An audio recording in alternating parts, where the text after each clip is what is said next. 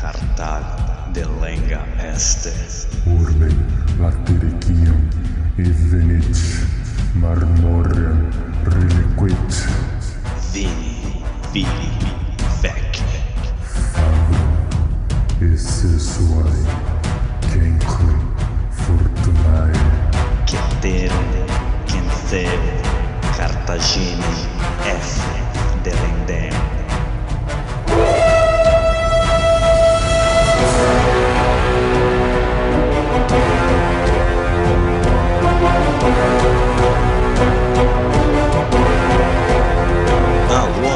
Amigos, alô galera, estamos de volta para o 39 episódio do podcast Roma Nua e Crua. Quem vos fala é Bruno Prandi e no backstage ele, o obsesso Douglas De Brito. Eu sou o Douglas, você não é o Douglas. E pro nosso mural de recados, Mural de recados Roma nua e crua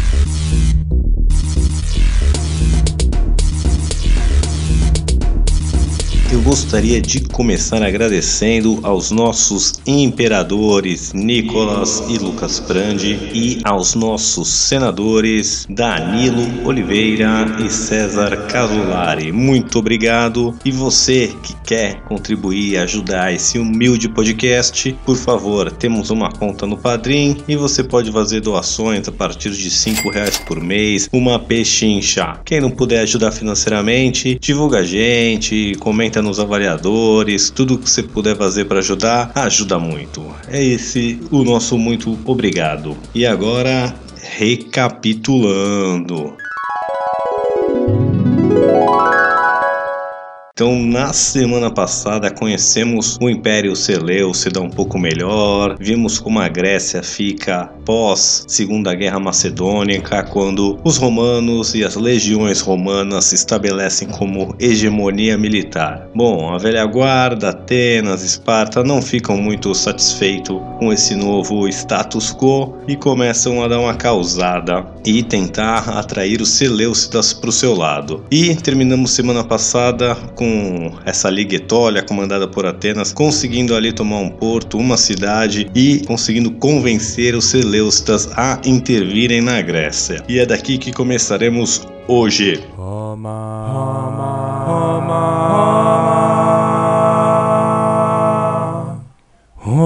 Nua e crua. Muito bem, amigos, e no episódio de hoje veremos o que ficou conhecido como a Guerra Romano-Seleucida ou como a Guerra Síria. Então vamos lá. A gente já viu que Atenas ali toma uma cidade portuária, a cidade de Dimitrias, garante assim um porto seguro para os Seleucidas se abastecerem e terem uma, uma linha de comunicação da Grécia ali, da península, península do Mar Egeu e com é, o seu império ali na Ásia Menor e em diante. Então, dominada essa cidade, os Seleucidas então, né, com seu rei Antíoco III, vai trazer para a Grécia cerca de 10 mil tropas. Eles vão ali pela Trácia, pelo, pelo Helesponto, e a ideia é mandar os romanos de volta para a Península Itálica, para lá do mar Egeu. Vai para lá, romanos. Sai da minha aba, sai pra lá. Quer botar eles de volta e deixar o mundo grego de novo controlado pelos gregos.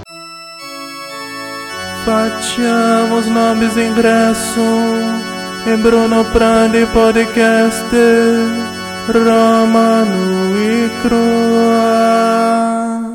Muito bem. É, outra coisa que motiva né, os Seleucidas a é, invadirem a Grécia é que os, os romanos realmente estavam ocupados também em outros lugares, a Península Ibérica, o norte da Itália estavam sempre em problemas, eles estavam ainda se reconstruindo né, pós-guerra púnica, teve a guerra macedônica, então realmente eles não estavam com tropas na Grécia já faziam três anos, porque a última intervenção ali foi em Esparta, como a gente viu no episódio passado, mas desde então nenhuma tropa romana estava ocupando ali a Grécia em si. Então isso passa a impressão, né, que não, os romanos já desistiram aqui, e os Seleucidas então se enchem de moral. A Liga Etólia também fez uma baita propaganda, não vem aqui, os gregos todos aqui, a Grécia inteira está esperando você nos libertar dos romanos.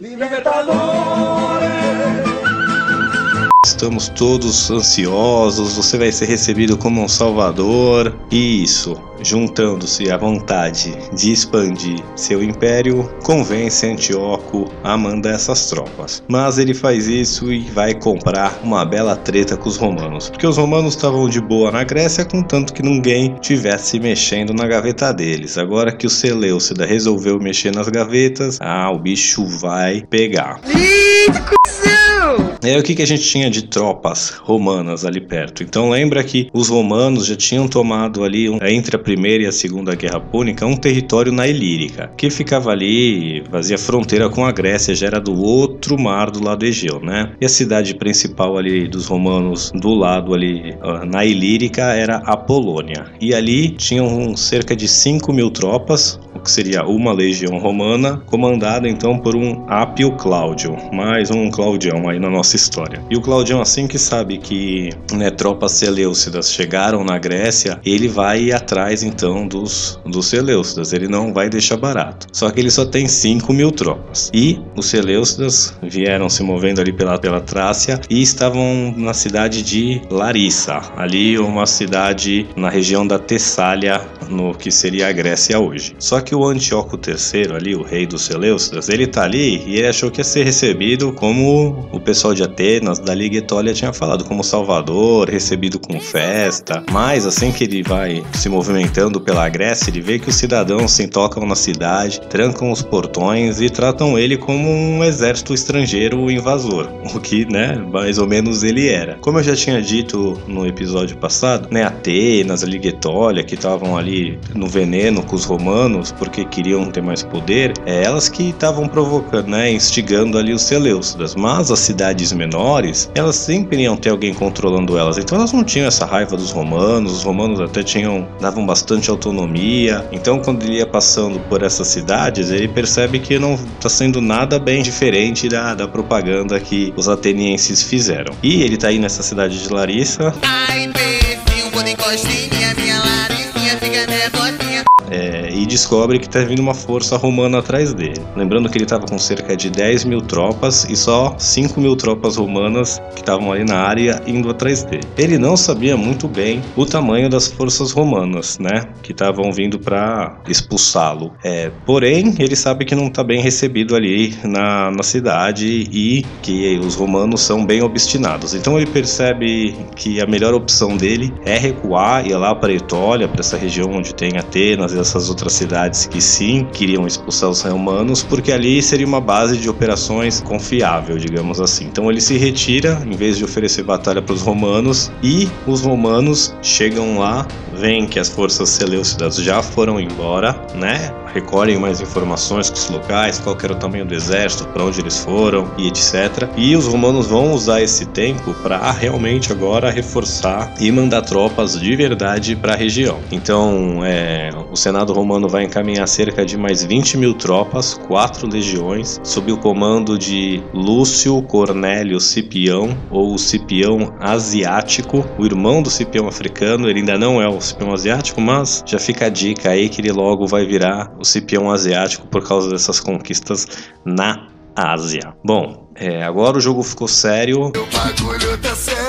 E os Seleucidas deram mole em deixar as forças romanas crescerem tanto na região. Então, Cipião Asiático reúne as forças romanas ali em Larissa, né? Ele chegou com 20 mil, já haviam 5 mil ali, junta mais uns aliados. Então, uma força aí que já tá a mais de 30 mil soldados, uma bela força. E lembrando que Antíoco III estava só com 10 mil, né? Aí, pô, o reino Seleucida era gigante, riquíssimo. Por que, que o cara vem só com 10 mil, né? Então, assim, um reino gigante dá trabalho controlar as fronteiras. Então, ele também não podia trazer todos os soldados que tinham que ficar ali tomando conta de outras regiões. E outra, lembra a propaganda da, da Liga Etólia? Não, os romanos nem estavam com forças lá, né? Quando Antíoco invade. E a Liga Etólia, Atenas, estavam dizendo: não, você vai chegar aqui como conquistador. Então, a ideia dele era chegar com essas 10 mil tropas, as cidades da Grécia toda fazerem uma festa, abrir os portões para ele, ficar aquela, aquela maravilha. Aí a cidade possibilidades todas seriam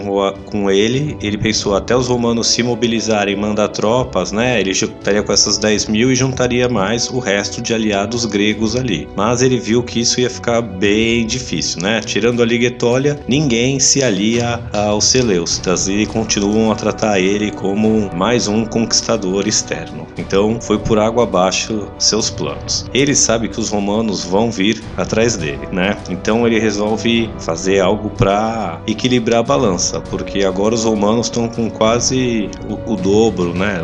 Mais que o dobro de forças que o Antíoco. É, ele estava com 10 mil tropas, com certeza ele pegou mais algumas ali na Liga Etólia. É, então vamos dizer que provavelmente ele tivesse com umas forças ali de 15 mil contra perto de 30 mil dos romanos. A decisão que o Antíoco pensa é: vou fazer o seguinte, vou lá para Termópolitas, que é uma passagem estreita, essa passagem que os 300 de Esparta seguraram os persas do filme 300 é ali. Então era uma passagem estreita que ele pensou: bom, eu tenho as falanges macedônicas aqui que se elas tiverem, né, num terreno bom como é ali, informação de batalha, elas vão, são quase impenetráveis. Então a gente fecha ali e achava que conseguiria equilibrar o jogo contra os romanos, já que eles não iam conseguir envelopar ou fazer nenhuma qualquer outra manobra ali num espaço tão confinado. Então beleza. Para quem viu o filme 300, né, e sabe que os persas acabam descobrindo que tinha passagens ali pelas montanhas que dava para pegar um atalho, vamos dizer um atalho não, né, mas pegar um caminho pelas montanhas e, e sair atrás dessa passagem de Termópolitas. Então isso já não era um segredo para ninguém. É, então ele fecha ali com seu exército. Vamos dar uma olhadinha nos exércitos. Então os romanos vão atrás é realmente dos Seleucidas e os exércitos vão se encontrar ali perto de Termópolitas. O ano é 191 a.C. e a batalha começa quando os exércitos se encontram ali naquela passagem, os romanos em superioridade numérica e os Seleucidas na vantagem do terreno. Como eu disse, todos já sabiam que havia passagens que dava para dar a volta ali em Termópolitas e os romanos mandam contingentes por ali. O Antíoco tinha mandado também forças para fechar essas passagens pelas montanhas. Porém, é, em uma dessas passagens até vão conseguir bloquear os romanos, porém, na outra passagem os romanos vão conseguir realmente é, atravessar, furar esse bloqueio, chegar né, por trás, pegar pela retaguarda o exército de Antíoco. É, enquanto a, a, briga ali na passagem de Termópolis estava em uma pequena vantagem pros Seleucidas, né, pelo equipamento das falanges ali ser perfeito para aquele tipo de embate, porém, uma vez que eles vão ser né, atacados pela retaguarda, aí acabou. Finish him. A gente já viu aqui como funcionavam as falanges gregas e uma vez pelo pegas pela retaguarda era game over. E foi assim mais uma vez. Então o, o exército romano acaba pinçando essa força e aniquilando essa força. O rei Antíoco III vai conseguir fugir e vai de volta agora lá para o seu império, abandona a Grécia. A Liga Etólia vai rapidinho pedir paz com os romanos e fazer uns termos de paz. Os romanos vão é, logo solucionar ali com, com a Liga Mas continua a guerra contra os Seleucidas. O Antíoco III, assim que chega no seu território, ele já sabe que o bicho tá pegando. E então ele começa a angariar força de todos os cantos do seu império, juntar todos os tipos de força possível, porque ele sabe que o embate com os romanos em, em maior escala é inevitável. A batalha então de Termópolis acontece em 191 a.C. e no ano 190 a.C.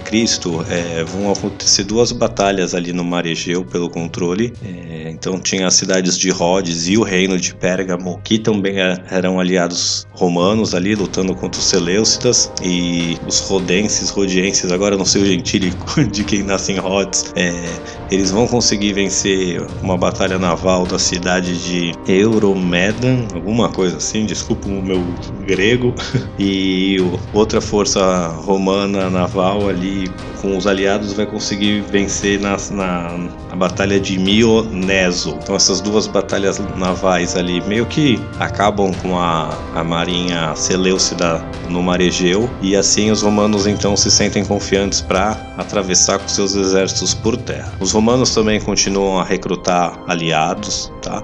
E a estimativa, né, as, as fontes romanas dizem que as forças romanas eram cerca de 33 mil. É, porém, os historiadores acreditam que seja algo maior, em torno de 50 mil, porque não faria sentido uma força relativamente tão pequena e invadir o Império Seleucida seria muito arriscado. Fora que os romanos também é, seria de praxe exigir é, ajuda, tropas auxiliares ali dos gregos. Então faz muito mais sentido que a força dos romanos de, de um ano para o outro tenha crescido e chegado a cerca de 50 mil soldados, que vão então invadir a Ásia. Ali a região que era o Império Seleucida, como já falei, ela ia da Turquia até Paquistão, Índia, Afeganistão, lá, passando pelo Irã, o Oriente Médio. Então era um exército gigante. Mas os romanos vão invadir, né? É, o Cipião asiático, Lúcio Cornélio Cipião, é, vai invadir ali pelo. Vai passar do que seria da, da Grécia para Turquia hoje em dia, tá? Então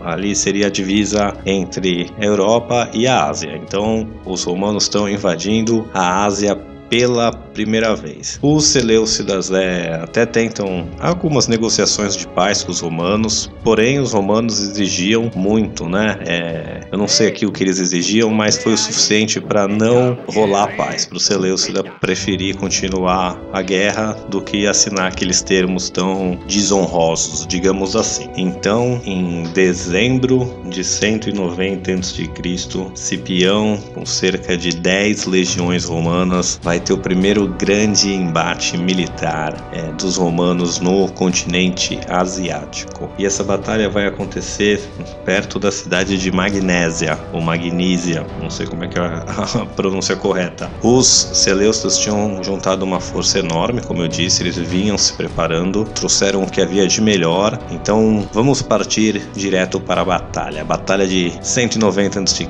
a batalha que decidirá a guerra, a batalha de Magnésia.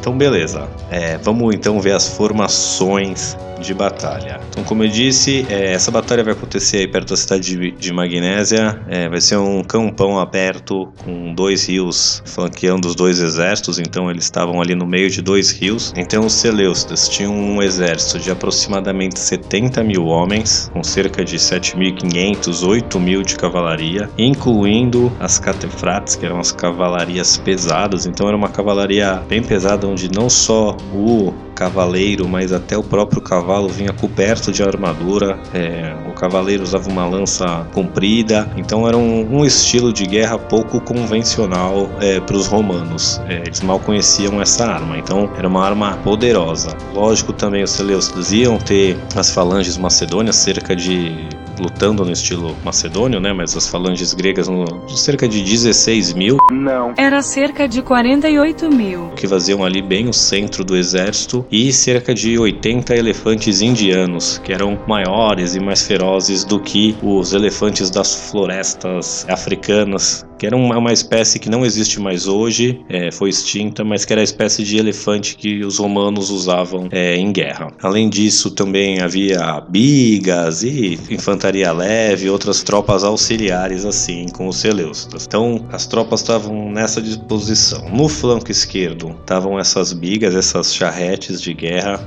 com uma infantaria leve, cavalaria pesada e atrás deles os elefantes de guerra. Então, parte dos elefantes de guerra, né? Então, era basicamente uma cavalaria pesada ali no flanco com umas tropas, né, com bigas e tropas de, de infantaria leve para auxiliar com os elefantes na retaguarda. O meio do exército, a, a, região central ali, era as falanges que lutavam no estilo de falange macedônica grega ali, é esse corpo de 16 mil soldados com as suas sariças, essas lanças que eu já expliquei em outros episódios, que tinham 5, 6 metros e etc.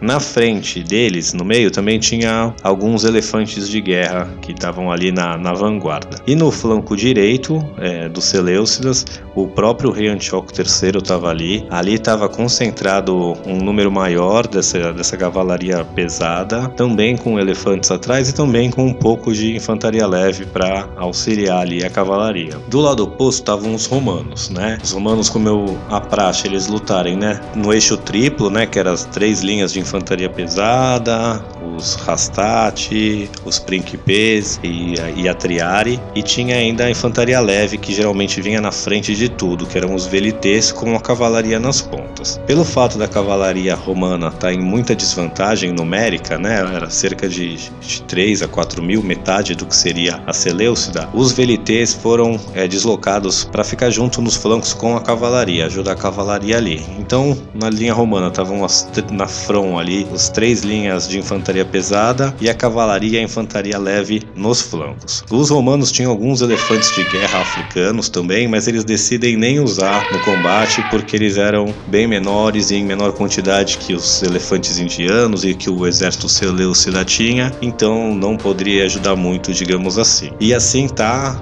então, os dois exércitos em formação, um de frente com o outro, o exército seleucida lutando em casa, num terreno é, bom para as falanges macedônias, né, um terreno plano, fácil deles manobrarem, um de frente com o outro. E assim vai começar o pau.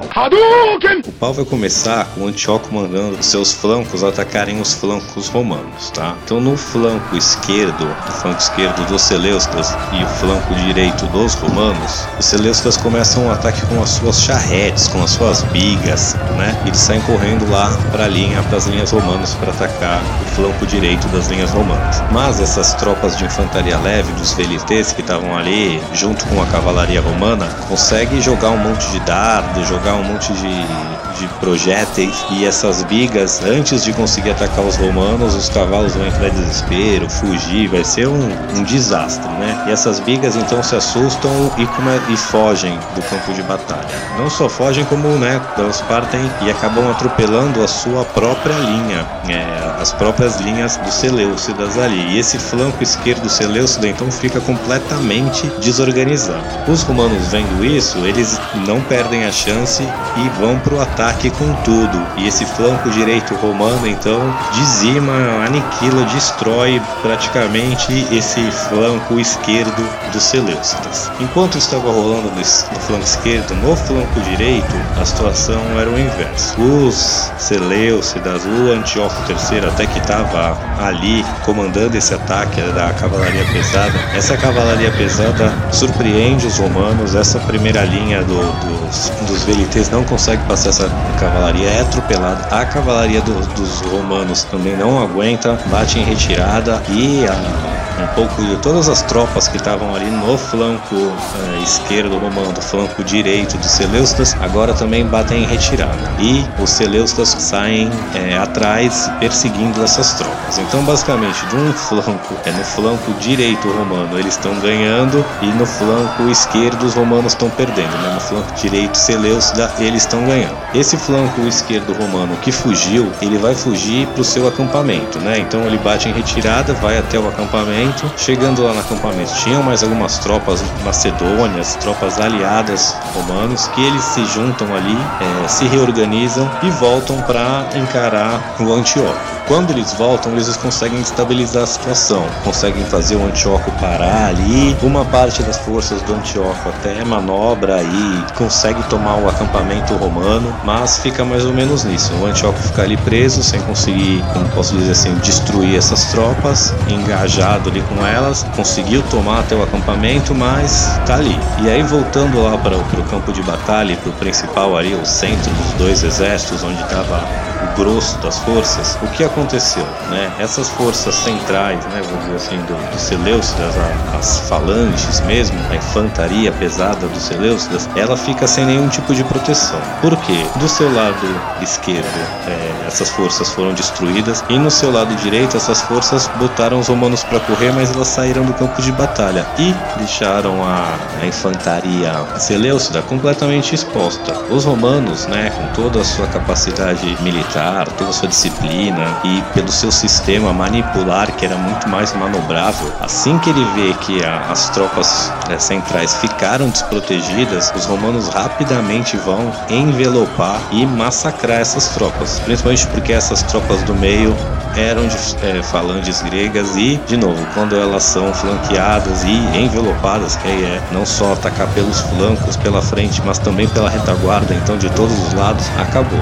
O Seleucida, o Antíoco, né, o rei Seleucida que estava lá no lado bem sucedido, no seu lado direito, no lado esquerdo romano, ele percebe que, cara, eu tô aqui atacando esse, esse contingente romano, mas o que está acontecendo lá na, no, no campo de batalha mesmo? Ele resolve voltar até porque ele sabia que, bom, se a gente, né, se o meu flanco esquerdo perdeu ou qualquer coisa assim, minhas tropas vão estar desprotegidas. Ele tenta voltar, né, volta pro campo de batalha, mas ele volta só para ver que já era, porque o que ele percebe é que as suas forças já estão envelopadas e sendo dizimadas. A única coisa que ele faz é então voltar de novo ali para onde, é, para perto do acampamento romano e da onde ele estava rolando a batalha ali pelo flanco direito deles e unir suas tropas e bater em retirada. E assim, pessoal, vai ser o fim da guerra síria ou a guerra romano-seleucida, uma vitória esmagadora romana na batalha de Magnésia. Os romanos então vai demorar mais um outro ano até para realmente assinarem os termos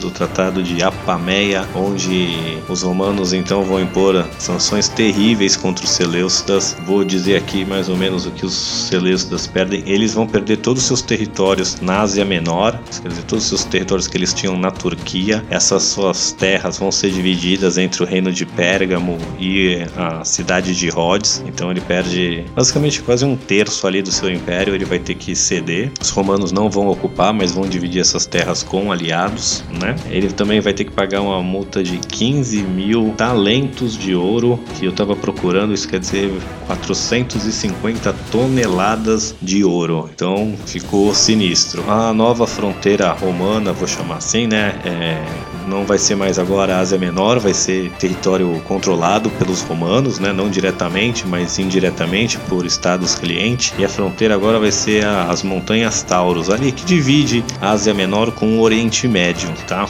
Então, os romanos também vão mais ou menos se expandir até o Oriente Médio. Os Seleucidas ficam proibidos de guerrear na Europa ou no Mar Egeu. Eles ficam limitados a uma marinha de no máximo 10 barcos. E, pessoal, esse império Seleucida que estava em ascensão ainda não vai ser o fim dele, mas já acabou o auge dele, tá? Porque os romanos vão é, impor essa derrota humilhante e os partas, que eram, eu vou chamar eles de persas, tá? Mas eram uma das etnias que compunham o Império Persa ali, eles começam a também se expandir muito, dominando o território dos Seleucidas. Eles vão começar a perder território depois que eles perderam para os romanos. Também seus territórios do leste vão estar tá sendo, vai começar a perder cada vez mais para os partas, ou seja, para os persas. E por hoje é só, pessoal. Vamos parar por aqui. Os romanos venceram mais uma vez é, acabaram realmente com mais uma potência helênica, se tornando a hegemonia total agora, desde o que seria Portugal até a Turquia, todo o Mediterrâneo agora, quem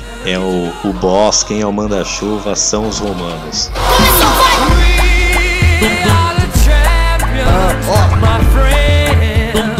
Semana que vem, vamos ver que os gregos ainda não estão dispostos a entregar seu, suas terras para os romanos e virarem vassalos romanos, mas continuaremos ainda é, nos próximos episódios vendo as próximas guerras contra os gregos. Beleza? Muito obrigado a todos, fique com a gente e até!